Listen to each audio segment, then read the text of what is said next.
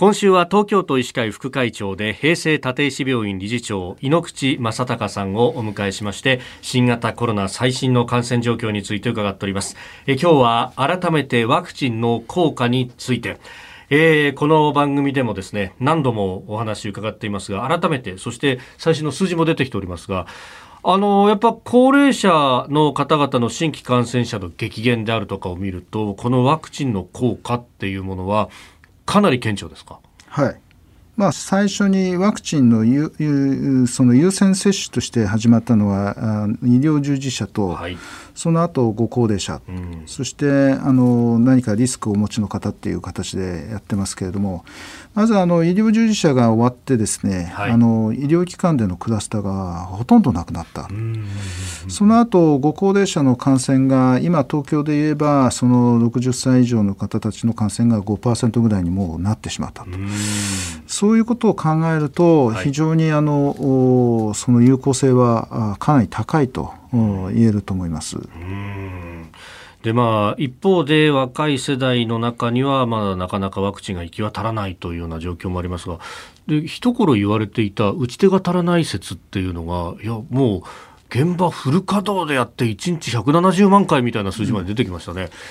まあ、あの打ち手が足りないというのは、まあ、相対的な表現なのかもしれないけれども、そのワクチンの供給されているワクチンに対しては、まあ、なんとか今、あ頑張ってあの打ち手を増やしたということで、間に合ってきているのかなとは思いますね。まあ、僕たち医師会はあのかなり総力で、はい何よりにも優先してワクチンを打つのにやってますから、まあ、なんとか追いついてきたんだと思います。はいでこれ、どっちかっていうと、今その、まあ、ある意味の弾不足といいますか、ワクチン不足が、はい、まあ、一時的なのかもしれませんけれども、言われるようにもなってきた、この辺のこう見通しっていうのはいかがですか？うん。まあ、これはあの国の計画に従って入ってくるものなのでね、はい、あの僕その計画を見てものを言うしかないんですけれども、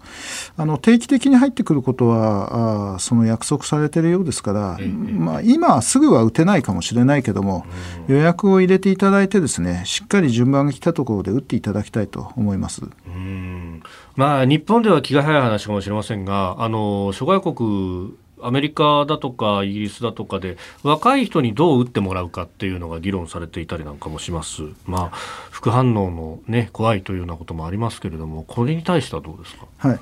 まあ、副反応はですね、まあ、多くの場合は1週間以内にもう取れてしまいますし、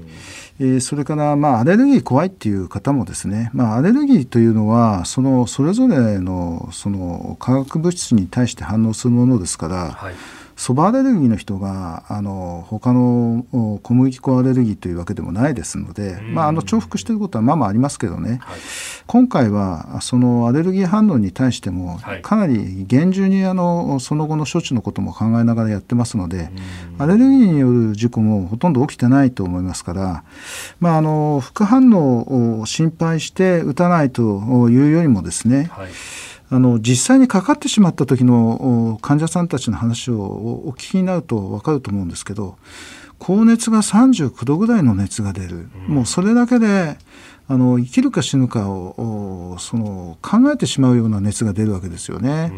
それからあの倦怠感は経験したことのないような倦怠感であったり、はい、それから味覚障害であったりということであの若い方たちであったとしてもですねその症状は副反応とは比べ物にならないまあ、これは僕の思うことですから